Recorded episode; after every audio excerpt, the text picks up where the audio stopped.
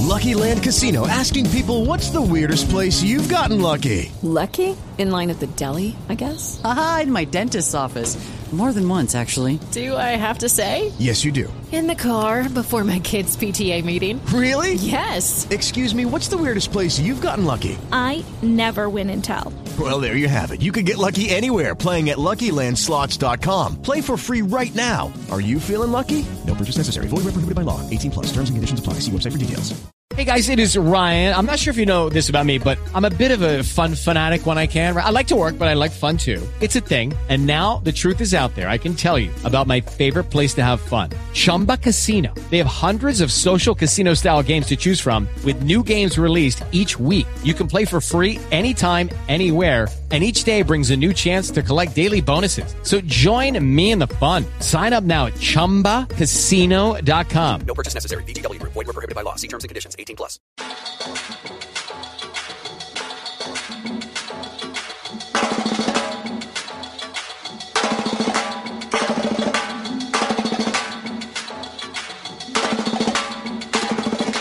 Olá! Está começando mais um Margens da Palavra. Uma vez por mês, eu, Edma de Góes, e a minha parceira Luciana Moreno levantamos um assunto para ser discutido com entrevistados que atuam no campo literário baiano e brasileiro. Também convidamos colaboradores para fazerem leituras literárias e damos dicas do campo da cultura. A gente continua gravando em casa, respeitando as recomendações da OMS. Por esta razão, continue nos desculpando por ruídos e barulhos ambientes nas gravações. Começamos o mês de agosto com uma notícia animadora e outra preocupante. Então a gente fala primeiro a parte boa da história. A Companhia das Letras, uma gigante editorial brasileira, lançou no dia 28 de julho uma série de ações em prol da diversidade o que inclui a contratação de um editor negro, que é o Fernando Baldraia, e mais dois nomes que atuarão no processo de avaliação de originais e seleção de títulos. Como parte dessas ações, há também a publicação da obra da escritora Carolina Maria de Jesus. E essa vai ser supervisionada por uma equipe de especialistas mulheres.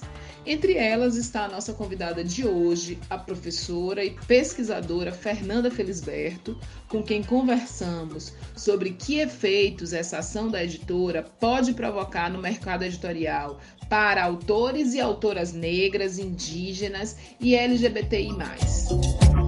Luciana, e cabe a mim dar a notícia preocupante. Na verdade, o burburinho em torno dela começou depois da gravação de parte desse episódio, mas mesmo assim, achamos importante fazer um enxerto na edição final, já que o tema de hoje trata de mercado editorial. A reforma tributária, encaminhada pelo ministro da Economia Paulo Guedes ao Congresso, prevê que se eliminem isenções na substituição de tributos como o PIS e o CONFINS pela CBS, que quer dizer contribuição social sobre operações com bens e serviços. Na prática, isso significa mais entre 4 a 12% de impostos sobre os livros, o que fatalmente irá torná-los mais caros e menos acessíveis. Lembrando que editoras e livrarias já vivem um período de turbulência agravado pela pandemia de Covid. Por isso, uma dica aos ouvintes: é importantíssimo conversar e pressionar os parlamentares do seu estado em defesa do livro. Essa disputa política em torno do imposto nos lembra que o livro é um objeto de consumo. A gente já sabe que a pandemia mudou os hábitos de compra e potencializou o comércio pela internet.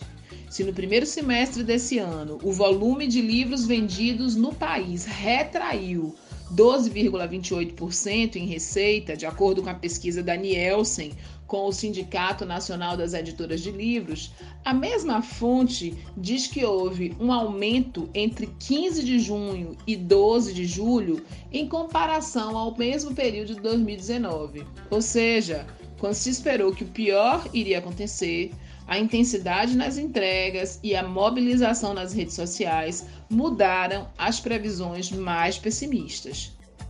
E para não dizer que este podcast traz apenas assuntos espinhosos, lembramos neste episódio que essa mesma pandemia que instaura dificuldades imensas é aquela em que muitas pessoas têm dito se salvarem pelas artes, entre elas a literatura.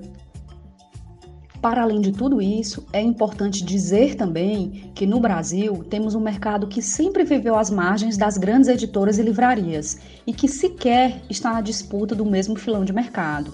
São experiências corajosas de editores, livreiros, autores e autoras que chamam de oportunidade aquilo que os outros nomeiam como crise. Para conversar com a gente sobre diversidade no mercado editorial brasileiro, convidamos Fernanda Felisberto.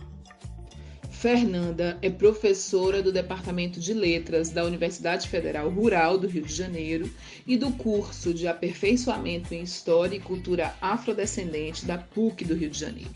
Doutora pelo Programa de Literatura Comparada da UERJ, pesquisa narrativa de mulheres negras presentes nas literaturas africanas, negro-brasileira, afro-americana e afro-latina, além de estudar a participação da autoria negra no mercado editorial nacional.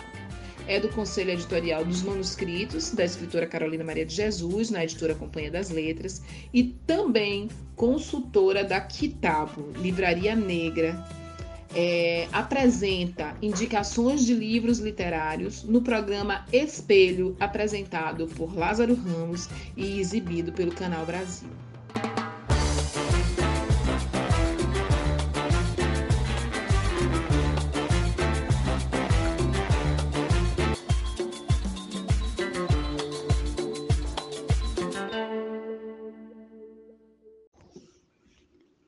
Olá, Fernanda, tudo bom? A gente começa agradecendo por você ter aceitado o nosso convite para participar desse episódio do Margens. A gente entende que no contexto de pandemia, muita gente está trabalhando mais em casa no regime de home office, muitos colegas acadêmicos, professores, que é o seu caso. Então está sendo um desafio administrar esse tempo, não é? Por isso a gente a gente agradece pela tua disponibilidade. Bem, eu quero começar a partir de uma notícia do fim de julho, especificamente do dia 28 de julho, que foi é, a decisão da Companhia das Letras de lançar uma série de ações em prol da diversidade. Entre essa série de ações, houve a contratação de um editor de diversidade, que é o Fernando Baldraia, Além dele, mais dois outros nomes foram contratados, dois editores convidados para o processo de avaliação de originais e de seleção de títulos. E além disso, é, a gente tem a informação de que você compõe a equipe de pesquisadoras que estão trabalhando na edição da obra da escritora Carolina Maria de Jesus. Então, eu te peço para a gente começar é, conversando um pouco, te ouvindo um pouco sobre esse, essa postura, essa decisão da Companhia das Letras. Não tanto para a gente construir aqui qualquer juízo de valor sobre a editora, não se trata disso. Mas a ideia é a gente pensar um pouco como essa ação da editora ela pode influenciar de determinada maneira outras editoras ou livrarias, outros agentes no nosso mercado editorial. É, o que, que eu penso? Né? É, existe um trabalho né, de editores independentes que é um trabalho é, longo, um trabalho antigo e um trabalho também consolidado de muito tempo é, de perceber é, uma lacuna que existia e existe no mercado editorial no que diz respeito à produção de textos né, de autoras e autores negros, né? E eu acho que é importante a gente marcar textos de autoras e autores negros, porque é, nós negros e negras, como tema, como tema, como objeto de pesquisa, sempre fizemos parte do, do mercado editorial, sempre, tá? Agora a grande questão é, é essa mudança, né, do protagonismo é, da investigação essa, essa mudança no protagonismo da pesquisa. E aí é onde é, sempre teve resistência, nunca encontrou espaço para poder ser publicado. Então, eu acho que é um momento onde surgem aí todas as, as editoras independentes é, sejam editoras independentes é, negras e sejam editoras não negras, mas que tinham um caráter né, de, de ter aí uma certa oposição a esse sistema hegemônico que sempre é, né, existiu no país. E eu acho que o tempo é senhor de muitas coisas, né? Então, é, é, é o, o, volume né, de leitoras e leitores cada dia foi se tornando mais é, evidente. A presença de docentes e discentes negros nas universidades no Brasil ampliou, consequentemente, é, também ampliaram é, é, os interesses de pesquisa, né? Uma coisa que eu sempre brigo com os meus alunos é vamos parar de ficar requentando o tema, tá? Chegou, não dá mais para ficar requentando o tema ou envergando teoria para que a gente possa caber dentro de alguma roupa. E as pessoas estão propondo, as pessoas estão fazendo coisas. Então, naturalmente, é, é, é, tá, o mercado está em ebulição, as coisas estão acontecendo. E aí, inegavelmente, os grandes impérios passam a olhar também para esse nicho de mercado, entendeu? Então, a partir daí, é, isso daí acontece. É, eu não vejo, é, é, no primeiro momento, é, de forma tão negativa, porque eu acho que é, isso é reflexo do trabalho que a gente vem fazendo. Agora, é óbvio que, é, para que eles olhem para a gente, é, tem uma caminhada muito grande até que esse momento aconteça. Né? A gente teve aí o Carlos Assunção, sendo publicado aos 90 e tantos anos. Né? O sucesso editorial de Conceição Evarista acontece após os 70. Então, assim, não posso deixar de registrar que hoje ela é a nossa musa, mas tem uma caminhada até que isso daí aconteça, né? E, e aí é, é, importante a gente registrar isso, né? Você entende o papel dessas editoras? É, e aí, aqui eu estou pensando que essas editoras são editoras é, que sempre é, tiveram sem uma margem de lucro significativa. Fazem também, intrinsecamente, um trabalho de ativismo sempre. Então, daí, agora, as grandes terem voltado os olhos para essa autoria? Seria mais ou menos assim? O trabalho da, da editora misturado com o trabalho ativista? É, eu acho assim, o, tra... o nosso né, trabalho nesses nichos editoriais alternativos, ou de pequeno porte ou micro porte, ele, ele nasce desse lugar, né? É você combinar é, o seu ativismo com o olhar de uma lacuna de temas e áreas e uma autoria que precisa se fazer presente. Isso é uma atitude.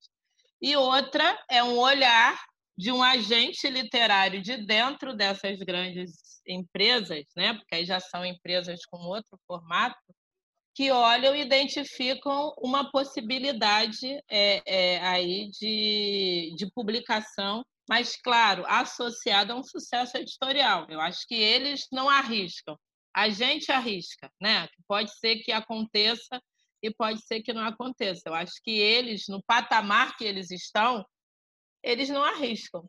Né? Ele, assim, eu não estou falando que eles não, não tenham perdas, não entenda bem, não é isso, tá? É, é, é, quisera a gente poder é, é, achar que toda publicação seria um grande sucesso editorial, para pequenos e grandes, tá? Não é isso, mas eu acho que a, a, a margem de erro deles, as, é, eu acho que ela é bem menor por várias, várias razões, seja pelos incentivos, seja pela rede de, de circulação do, do, das obras, né? Você tem aí um aparato de coisas que eu acho que é, é, impactam nos riscos que eles têm, ao passo que a gente, muitas das vezes, até pela é, falta de formação empresarial, porque aí você vai vai para esse para esse campo é, com o coração e o ativismo, achando que só isso é suficiente de fazer é, do objeto livro um produto comercial eficiente, é onde a gente perde. Eu acho que a nossa grande questão não é a falta de ideia nem capacidade de, de escolha de um, de um autor, Mas é, enfim, a gente, eu pelo menos pegando a experiência de alguns amigos e que também estão nessa luta, ninguém passou as férias na empresa do pai, né? Brincando enquanto o pai estava ali é, correndo, controlando as máquinas da gráfica. Nossa história ela vem de, né, de, de uma outra coisa. E aí faz com que a gente vá falhar exatamente nessa perspectiva administrativa. Eu acho que a segunda questão que a gente queria fazer já foi contemplada tanto na fala de Fernanda quanto na segunda pergunta de Edma, né? Que é como essa escrita criou estratégias próprias de visibilização e angariou leitores, muitos leitores, né? E impactou e interessou a essas editoras como as que são chamadas das grandes editoras brasileiras, de dizer: olha, existe um público, existe aí, como você está dizendo, existe uma probabilidade menor de risco, né? It is Ryan here, and I have a question for you. What do you do when you win? Like, are you a fist pumper? a woohooer, a hand clapper, a high fiver. I kind of like the high five, but if you want to hone in on those winning moves, check out Chumba Casino. At ChumbaCasino.com, choose from hundreds of social casino style games for your chance to redeem serious cash prizes. There are new game releases weekly, plus free daily bonuses. So don't wait. Start having the most fun ever at ChumbaCasino.com. No purchase necessary. BGW. Void were prohibited by law. See terms and conditions. 18 plus. E, e eu acho que é assim, a fome com a vontade de comer. Existe uma probabilidade menor de risco e nós não estamos num cenário muito bom, que é o cenário hoje das grandes editoras e das grandes livrarias. Ah, e também uma preocupação, só uma que eu concordo muito com você, Fernanda, de que a análise que, que eu faria hoje é uma análise positiva. Mas... Eu, eu também faço uma análise positiva. Pois é, acho extremamente, fico feliz agora mesmo é, a Lélia Gonzalez vai ser publicada pela Zahar, né, até o fim desse ano. Uhum, uhum. Então, assim, eu fico feliz, mas é, para nosso povo é sempre com olho na missa, outro no padre. Né? Sempre, sempre, sempre. Agora, eu acho que, por exemplo, é, é, pegando até esse lugar meu agora, né, é, no conselho ao lado de outras mulheres, para pensar o acervo da Carolina. É, existe, é, é, óbvio, se a gente for pensar nas editoras é, pequenas né, e as editoras negras, imagina que maravilha poder reeditar os manuscritos de Carolina Maria de Jesus. Seria é, qualquer coisa de, de impensável. Né? Eu até hoje estou ali, né, é, é, ao lado delas. Esse ano a gente teve a experiência da do dia é, 15 de julho, que é o aniversário da Vera Eunice, a filha da Carolina, e a gente estava com ela. E, e, e, e aí, para nós, leitoras e leitoras, a primeira página de quarto de despejo, ela falando: 15 de julho, aniversário da minha filha Vera Eunice, eu não tenho dinheiro para comprar um sapato para ela. E a gente estava 15 de julho com a Vera Eunice, né, é, é, é, se comunicando com ela. Então, assim, é, é é, é, uma coisa que a gente fica assim, zonza, né, de, de perceber o lugar e aonde chegou. Agora, por outro lado, né, é, é, é, eu acho que é normal entre o nosso público a chateação de, poxa, por que, que não somos nós? Não, por que, que não é esse black money né, circulando entre nós?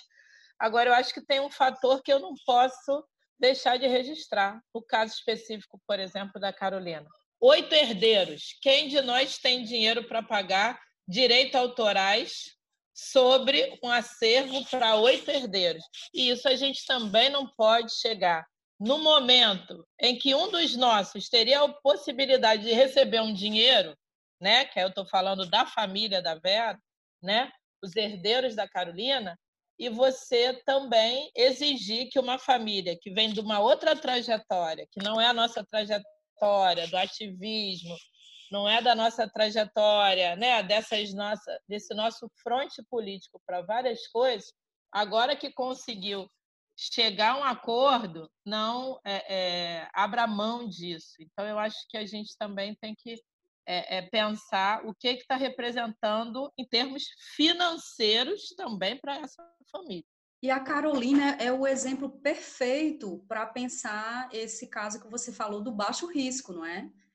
Porque a Carolina, de repente, é, de repente não, óbvio, Mas assim, a, Carolina agora ela chama a atenção da crítica por todos os lados e, e então nesse sentido a Companhia das Letras sabia que o risco é, sabe que o risco é, é quase negativo, né? No sentido de que sabe, mesmo publicando aquela quantidade de, de livros e sendo aquele boom editorial que ela foi no período dela, ela não morreu de maneira confortável economicamente. Então, é, eu acho que hoje é, repetir o mesmo erro com a família, entendeu?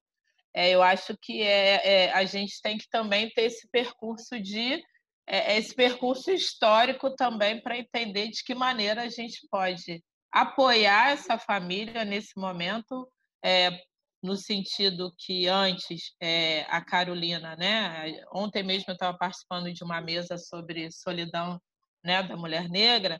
Só que eu acho que assim a Carolina na época dela, ela não tinha uma outra escritora para ela trocar. Quem era outra escritora que ela trocava? Quem era outra escritora que ela tinha um parâmetro para entender quanto se paga para uma escritora branca e quanto se paga para uma escritora negra?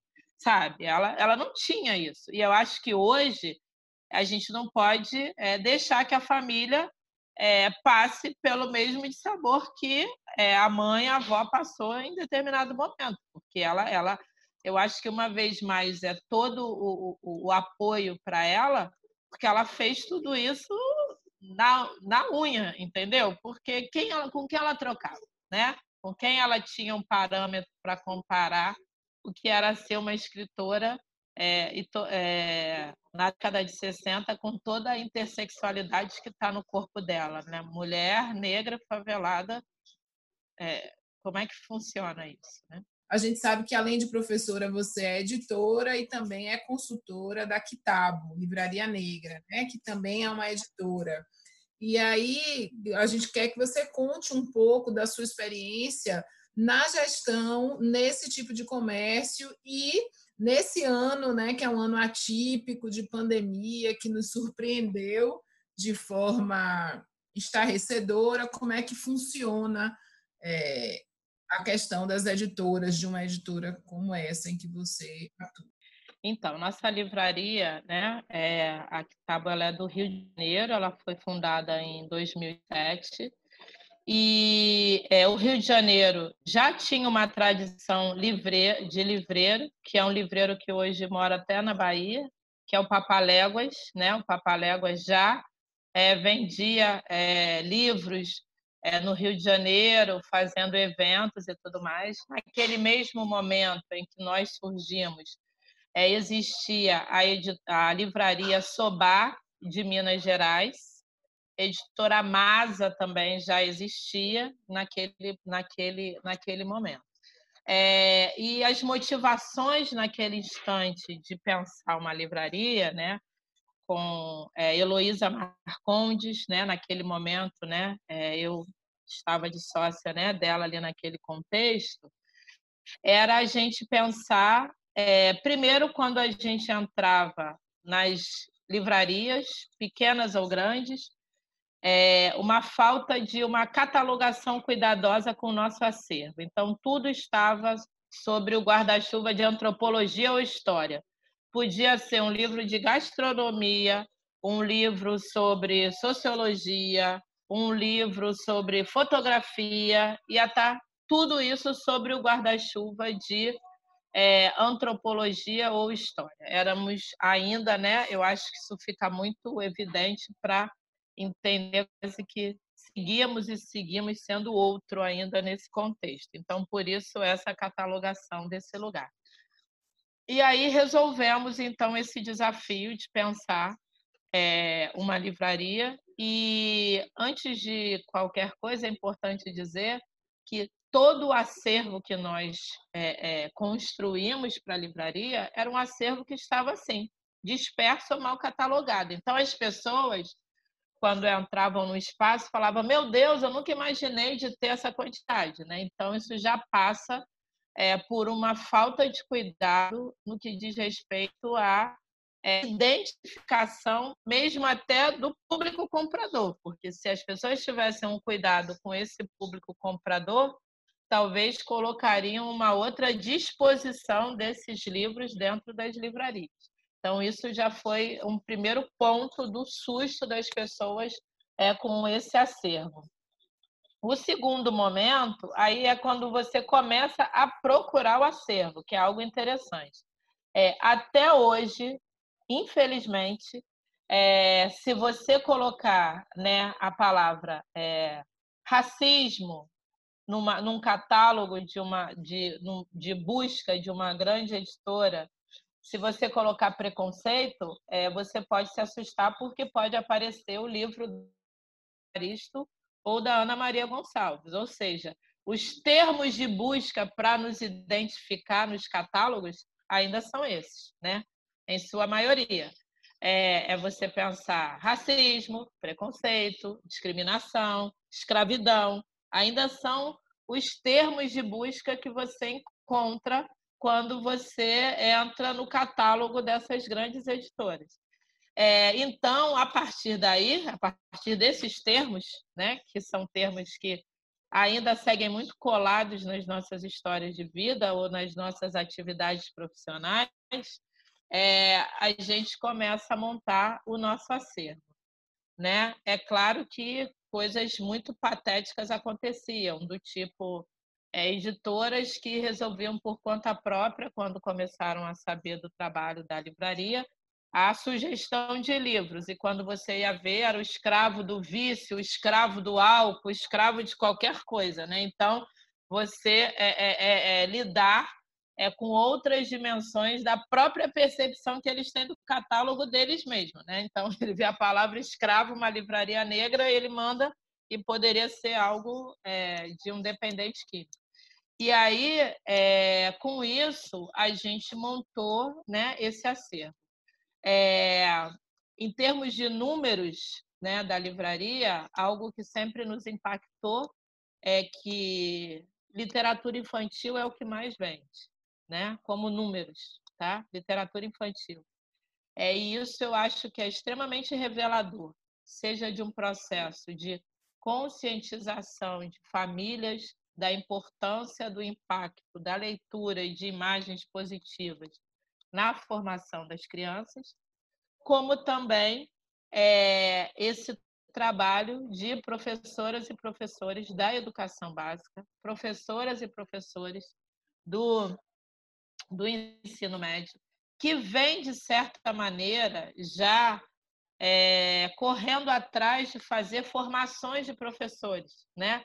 É, é, é, prática que não necessariamente elas tiveram ou conteúdos durante as suas graduações.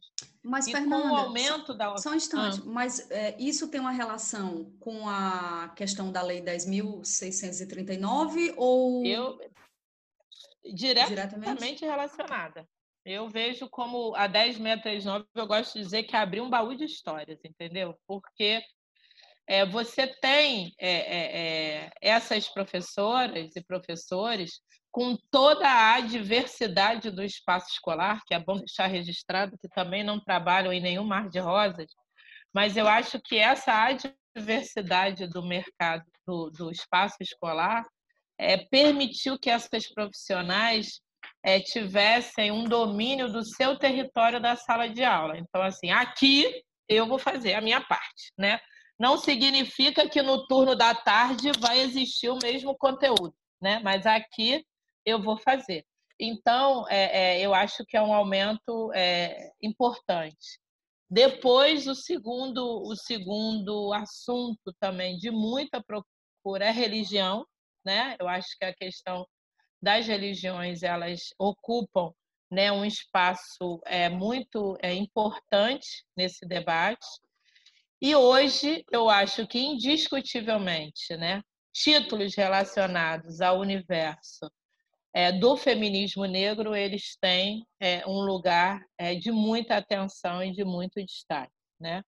É, não é à toa que, se a gente sair do espaço das pequenas editoras e passar para as grandes editoras, é, são títulos que estão é, frequentemente é, esgotados ou frequentemente nas listas dos mais vendidos, seja a série de títulos da Angela Davis, seja a série de títulos de Bell Hooks, é, Patrícia Hill Collins, todos os da Jamila que saíram pela Companhia das Letras, essa outra coleção Feminismos Plurais, que começou na editora Letramento e agora está na editora Pollen, né? tem títulos dessa coleção que também estão é, esgotados, então a gente entende é, que isso é uma, uma marca muito forte. Né? Na última Flip, é, os livros que mais venderam foram de mulheres negras, né? E aí a gente tinha o livro da, da própria Djamila, a, a Grada Quilomba estava no Brasil,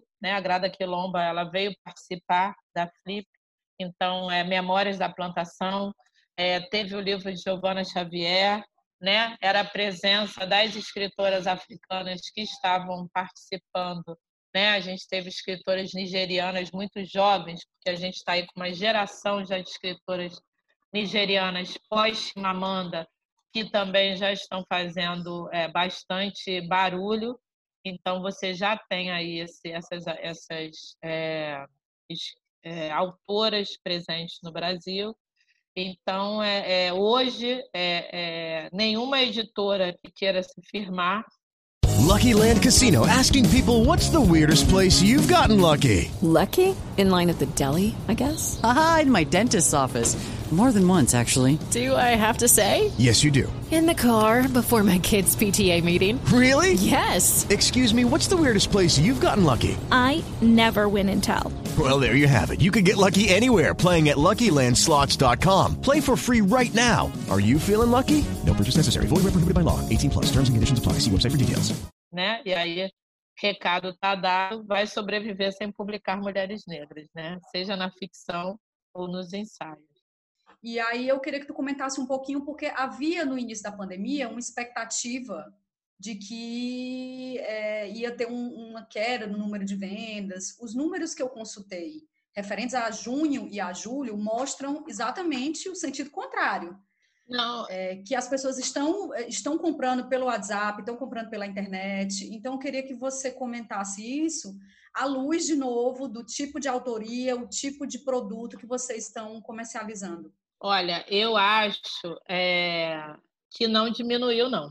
Eu acho que é, foi uma realidade. As grandes livrarias que tinham lojas físicas abertas, elas, de fato, estão é, é, migrando, eu acho, para poder conseguir colocar mais fôlego nos sites, porque, de fato, é, sustentar é, aquelas mega stores né, diante de uma pandemia é, ainda mais em muitas delas, é, frentes de lojas, é tanto de rua quanto de shopping, eu acho que realmente foi um complicador se manter.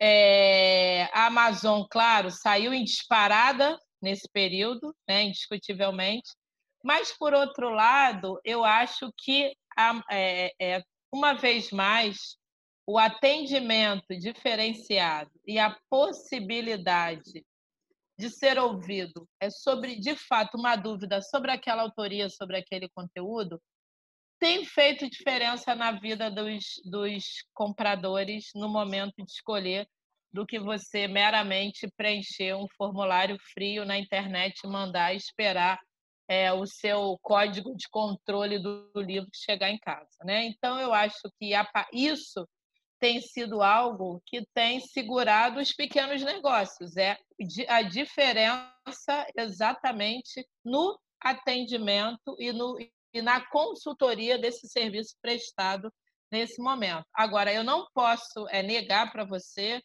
que os Correios também foi um nó nesse período para todo mundo, entendeu? A questão do envio é, dos livros e de qualquer outro produto, né? Que teve uma expansão é, gigante nesse período, é, eu vejo que os Correios enfrentaram dificuldades é, enquanto é, é, logística. E aí é algo é, que, por mais que a gente coloque o peso nos Correios, existe sempre um comprometimento, né? assim, um desconforto. Ah, comprei um negócio em tal lugar e demorou um século para chegar, né? que é aí é, é, é dessa maneira. Mas eu não teria é, é reclamações específicas para fazer no que diz respeito à venda. Acho sim que foram feitos alguns programas de incentivo à sobrevivência de pequenos negócios, foram lançados editais, mas é, até agora os, as possibilidades ainda não se reverteram é, para esse trabalho, né, como de fato o benefício tivesse chegado, entendeu? Mas é, é, teve aí mais uma iniciativa entre, de fato, foi uma iniciativa entre livreiros de pressionar a Secretaria da Cultura, né, para que isso daí pudesse garantir uma sobrevivência, até porque, é, segundo o edital, inclusive, era para salvar é, pequenas livrarias, né, de acordo com o número X de funcionários. Agora, eu acho interessante que para as livrarias negras, muitas das vezes, o funcionário é o sócio, é o marketing, é a contabilidade, é a comunicação, ele é a pessoa para tudo, né? Ainda para continuar esse, esse, essa conversa sobre o mercado, eu gostaria de ler um trecho de um texto, é curtinho, que diz assim: é, sempre tento entender o porquê de uma literatura nacional ter orgulho de ser uma literatura para poucos quase uma sociedade secreta, deixando de fora a pluralidade de vozes e da diversidade cultural que compõe o mosaico brasileiro. É bem verdade que um dos motivos é a manutenção das castas brasileiras, onde poder econômico e habilidade literária se fundem, formando o brinquedo literatura brasileira, que já sai do forno como clássico, como bem sinalizou Flávio Conte em sua trilogia sobre o cânone literário brasileiro. Esse é um trecho do seu texto de prefácio, do Olhos de Acevite, publicado pela Malê, e que traz, aqui eu já estou explicando para os ouvintes, que traz textos de dez escritoras negras, entre elas a Geni Guimarães, que é homenageada pela Balada Literária de 2020, que acontece em Salvador, Teresina e São Paulo.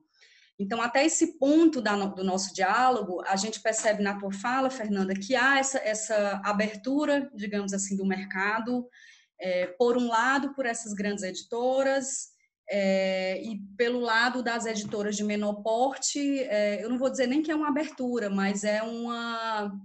Eu acho que de tanto forçar no bom sentido, está conseguindo é, a visibilidade merecida, né?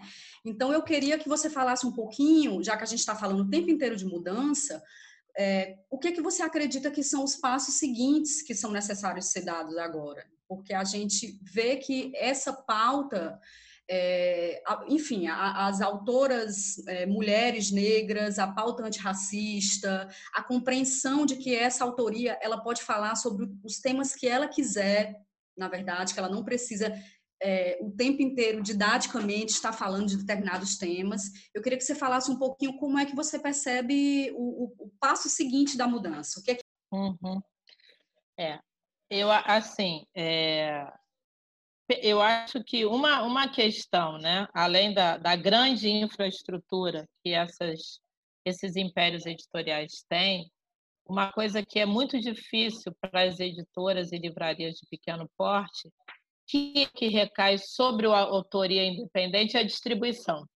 Né? É, é uma questão que a gente consiga garantir que o autor que está lá no Rio Grande do Sul, no momento em que ele publica o seu livro numa editora independente, que esse livro vai chegar em Salvador quase que simultaneamente. Então, eu acho que hoje, né, é, é, é, uma mudança que eu acho que a gente é, precisa garantir é a circulação desses textos, entendeu? Porque assim, eu acho que espaço para publicação cada vez mais a gente vem encontrando. Agora, também é, é, é algo que é frustrante a gente conseguir o espaço para circulação e o livro não sair do lugar, o livro não circular pela precariedade dessa distribuição que uma editora de pequeno porte ela teria, né? Então isso eu acho que é um ponto importante. Os movimentos sociais, tá?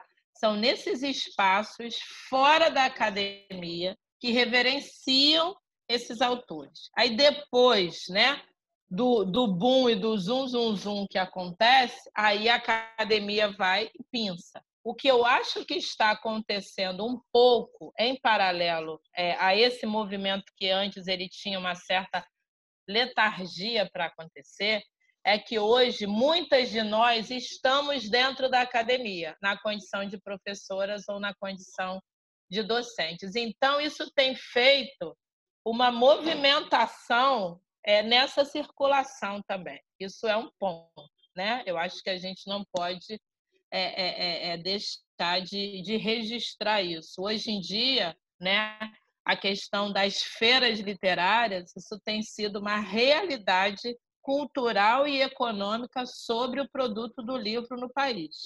Isso daí também é, é, é, é uma garantia né, que a gente sempre tenta que autoras e autores negros possam participar também desses eventos. Né? Então, isso daí também já condiciona né, um alargamento também desse público leitor. É, com isso, eu acho que a gente vai cada vez mais é, disseminando e garantindo a, a, a nossa autoria é, e cada vez mais tirando aí de uma pseudo clandestinidade, porque às vezes eu, eu tenho, acho interessante eu chegar em alguns lugares, quem, o que eu nunca ouvi falar. Então, assim, é, é, ao mesmo tempo que a gente tem autores entre nós que não há dúvida que todos nós conhecemos, né, eu acho que todo autor e toda autora, né, ele, ele, é, ele quer ser lido, né? Ele quer ser lido. E aí é, eu acho que ampliar né, a experiência né, é, afetiva né, da, da, da, nossa literatura, pegando especificamente o nicho da literatura, e, e, e, seminar e popularizar mais, indiscutivelmente que é o desejo de todo escritor e toda escritora, né? Agora, e sair dessa, dessa sempre da via alternativa, né? Eu acho que, que as nossas é, editoras e livrarias saiam da condição de, de, de alternativa para, é, é, é enfim, editoras e, e, e, Tem a de ativação, né? É de ativação, exatamente. É, nesse mesmo texto que eu, que eu cito um trecho, você é, fala das escritoras do século XVIII, como essa, desde o século XVIII, na verdade, como essas escritoras negras que é, passam a cumprir o próprio papel de mediadoras da, das suas vozes, né? Uhum. Então, é, meio contrabandeando essa tua ideia, na verdade, vocês estão fazendo essa mediação que antes seria feita ou não seria feita de jeito nenhum é, é, de uma forma geral, né, não é tão latente né, no nosso mercado editorial a questão das slavery narratives, como nos Estados Unidos tem as narrativas de escravizados, escravizados.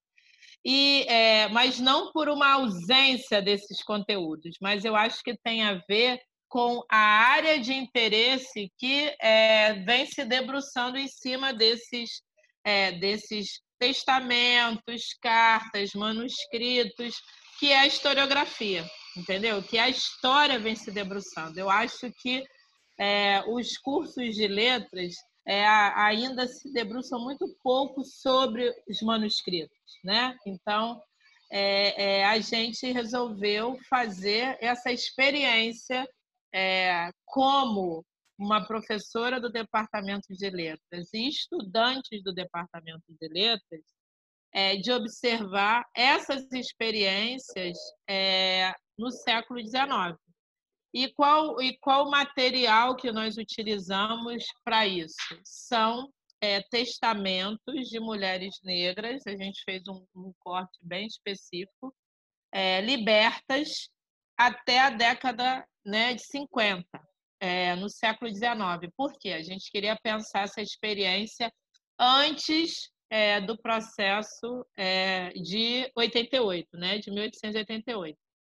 E, foi, e é extremamente rico, porque é, o que eu vejo é uma experiência de algo como é, alguns é, teóricos chamam de escrita mediada, ou seja, a impossibilidade dessas mulheres escreverem não significa que elas não registraram. E aí a gente, quando pega os testamentos dessas mulheres, é, já é, não são testamentos que eu descobri, uau, não, porque eu nem tenho aí essa, essa tarimba histórica para estar tá identificando, mas a partir de documentos que a historiografia trabalhou e identificou alguns personagens e fez um recorte da análise de alguns personagens, a gente conseguiu chegar a esses testamentos. E aí a gente vai lendo é, histórias da vida privada de mulheres no século XIX fantásticas. E o que é interessante é que no final desses testamentos, o, o, o, o, escrivão ele vai e coloca o seguinte: olha, estou escrevendo tudo isso a rogo, ou seja, amando de fulana que não sabe escrever. Ou seja, ele, ele se coloca né, nessa, nessa mediação, né, no nosso olhar literário, né, como uma mediação de escrita. Existem outros teóricos que, tra que trabalham com a ideia de uma escrita ditada, ou seja, né, alguém que dita algo para outra pessoa. Né? É, isso é interessante para a gente pensar as experiências de escritas entre alforriados, entre, né, entre cativos no século XIX. E eu acho que, claro, a experiência que a gente fala de escravidão, a gente não pode falar no singular. Foram várias, vários processos, até porque foram muitos séculos, né?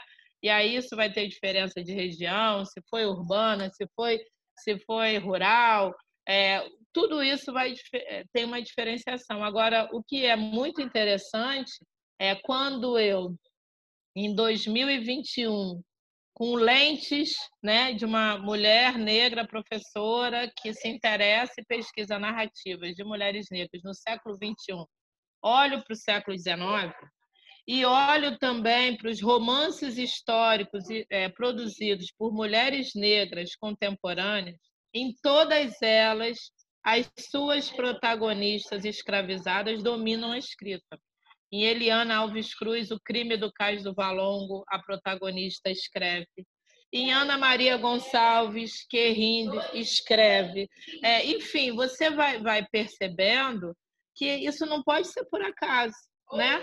O que, que está aí é, subjugado é, no século XIX é, para mulheres e homens no domínio da escrita se a gente deslocar isso para o cinema, por exemplo, é, um dos grandes dramas de Solomon Northup em 12 anos de escravidão era exatamente que descobrissem que ele sabia escrever. Né? Ele passa todo, toda a, a, a, é, a trama é, escondendo que sabe ler e escrever por questões óbvias. Um, um homem ou mulher escravizada que dominasse a escrita era um perigo para o seu senhor. Seja para poder, é, enfim, é, ler informações sobre é, os andamentos do processo da escravização, seja forjar cartas de alforria, né? Você, ele, ali esse homem e essa mulher de posse do domínio da escrita era algo que esse homem perderia o controle, né, sobre essa, esses seus cativos. Então, esconder que sabiam ler e escrever foi também uma estratégia dos nossos no século XVIII, século XIX. Esses documentos, esse, esse acervo histórico aí que você comentou, que eu achei fenomenal de, de se pensar, né? É, ele é um acervo, ainda imagino eu, que é mais consultado em outro, que é a crítica que você faz, ainda é mais consultado em outras áreas se não o, o campo de letras, né? Uhum. E aí a minha pergunta é: você acha que essa mudança no mercado editorial e que, portanto, gera também, em certa medida, uma mudança no campo literário brasileiro, e que não é de agora que isso fique claro, né? Essa mudança que está acontecendo nos últimos entre 15 e 20 anos, no mínimo, né? É, você acha que isso, isso vai gerar é, é, que tipos de temas, pegando como exemplo os documentos que você falou, que tipo de temas você acha que vai gerar para os estudos é, literários especificamente, ou se você não quiser é, brincar de futurologia, que temas você gostaria que fossem, é, que, que, viessem a ser estudados no campo das letras a partir dessa mudança no mercado editorial? Olha, pegando, eu acho assim, é, existe um, um, um, buraco no que diz respeito à autobiografia de pessoas negras. Isso é uma, é uma realidade, entendeu? Eu acho que é, a gente tem uma experiência do Luiz Gama, a gente tem aí, né? É uma experiência, por exemplo, contemporânea, é, que é segue sendo absolutamente um sucesso editorial, que é o Na Minha Pele, do Lázaro. Ele segue sendo um, um, um sucesso editorial. É, eu acho que a possibilidade, né? Porque a gente tem alguns trabalhos de biografias, né? De pessoas negras. A gente tem a biografia, enfim, né? Também não é um número enorme, tá? Olhando para o pro, pro mercado. Mas eu acho que a autobiografia, né? essa possibilidade de narrar né, em primeira pessoa a sua experiência, eu acho que ainda segue um, um, um hiato no mercado editorial pra, é, no que diz respeito às populações negras.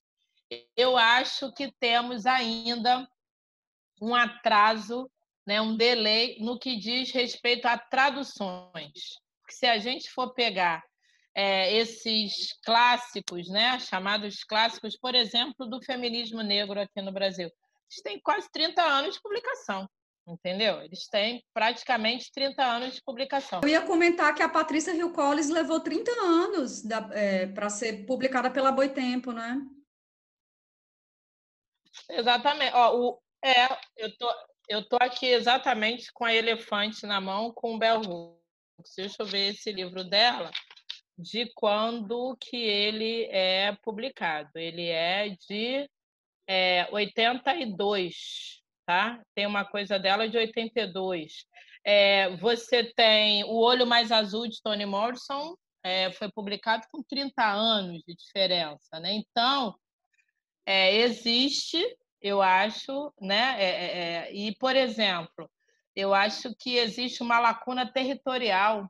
Nós, nós não temos diálogos literários com a América Latina negra. Não existe, assim, existe um, um buraco muito grande, existe assim um pequeno, uma, uma pequena conversa com, com Cuba, né?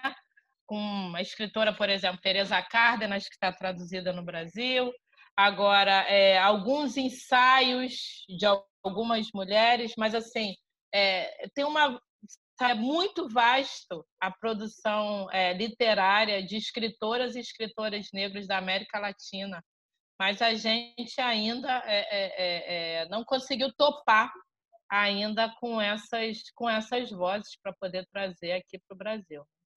Bom, Fernando, então a gente quer agradecer a tua participação no Margens, é, dizer que foi super enriquecedor ouvir a tua explanação e a gente espera que você volte em outra oportunidade de repente, para falar aí dos documentos do século XIX, do século XVIII, enfim, de outros temas que eu acho que foram sugeridos nesse, nesse episódio que a gente não teve tempo de trabalhar mais. Eu agradeço também esse nosso bate-papo, fico muito feliz quando nossas conversas é, elas, elas vão para além da, do tema proposto e falam do tema que foi mercado editorial, mas também acabam abrindo outras frontes, né? De reflexão. Muito obrigada, Fernanda. Eu que agradeço a vocês né, pela oportunidade de trocar. É, sempre que possível, voltarei com o maior prazer também. É, e eu acho que o mercado editorial é muito amplo, né? É, eu acho que a gente pensar né, no livro como um objeto de desejo, de compreensão de mundo, mas como um produto, né? Então, assim, é, a gente tem que pensar esses dois caminhos para isso, né? Então, eu acho que é sempre bom ter espaços de problematizar esses percursos que o produto, o livro e o objeto de desejo, o livro, percorrem.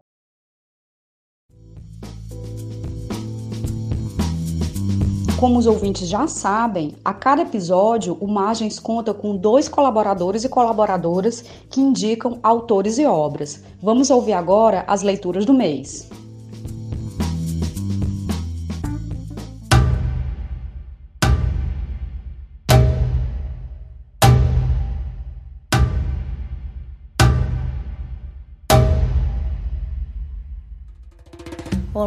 Meu nome é Ana Flausina, eu sou uma militante do movimento negro, professora da Universidade Federal da Bahia e componho a equipe da Brado, uma editora e produtora de audiovisual.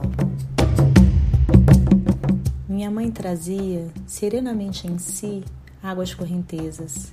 Por isso, prantos e prantos a enfeitar o seu rosto.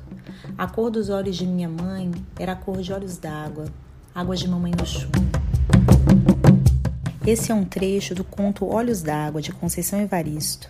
Conceição Evaristo é uma das maiores escritoras brasileiras da atualidade.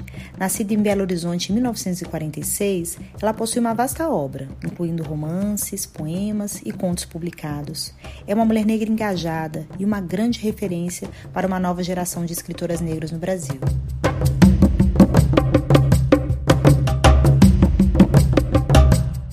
Sou Thaís Santos, baiana, mulher negra, mestra em cultura e sociedade.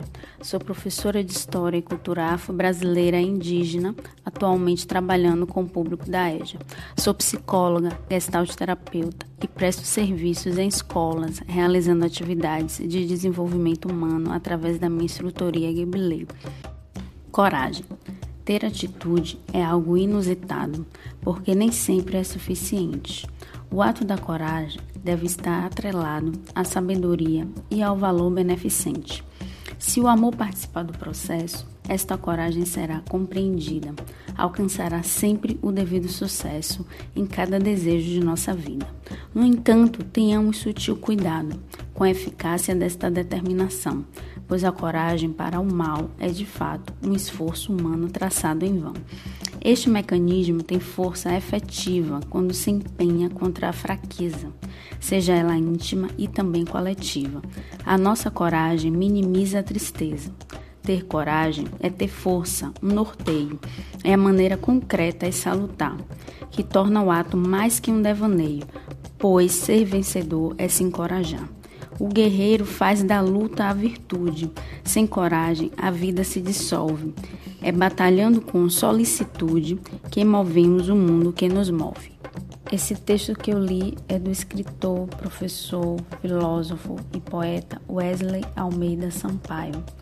E você encontra essa poesia no seu livro Professor Wesley em Prosas e Versos, da editora Oxente, Mundo Novo Bahia.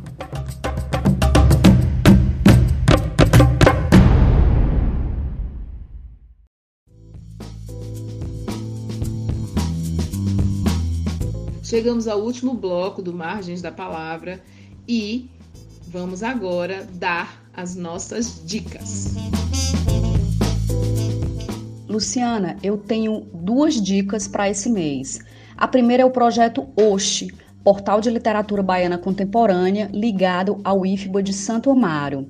Foi por meio do Oxe e por postagens de autores que já passaram pelo Margens, como a Kátia Borges e o Wesley Correia, que eu conheci o projeto Máscaras Solidárias, que faz uma campanha para a confecção de máscaras de tecido para distribuição gratuita entre populações vulneráveis em Salvador. Muito bacana, né? Então eu convido os ouvintes a conhecerem esses dois projetos e a apoiarem o Máscaras, já que esse acessório entrou na nossa vida por um bom tempo e muita gente infelizmente não pode comprar. O Instagram deles é máscaras.solidárias com SS e o do Oxe é Projeto Oxe com dois Os. Minha dica de hoje tem a ver com o momento histórico pelo qual nós estamos passando a pandemia do Covid-19. Eu fico muito curiosa para saber como é que as artes vão dar sentido a esse momento pelo qual nós estamos passando. Imagino que vai ter muita produção logo que a gente decretar o pós-pandemia, o fim da pandemia. Mas no calor da hora já tem coisa acontecendo. Por isso eu indico a coleção 2020 Ensaios sobre a Pandemia, que tem vários textos interessantes assinados por pessoas como a Joyce Bert. Tem uma novela chamada Entre Amar e Morrer Eu Prefiro Sofrer, do escritor Sacolinha. E também eu indico o documentário do João Weiner, chamado Antes e Depois da Pandemia, que tem várias participações, dentre elas a do Mano Brau e do Sérgio Vaz.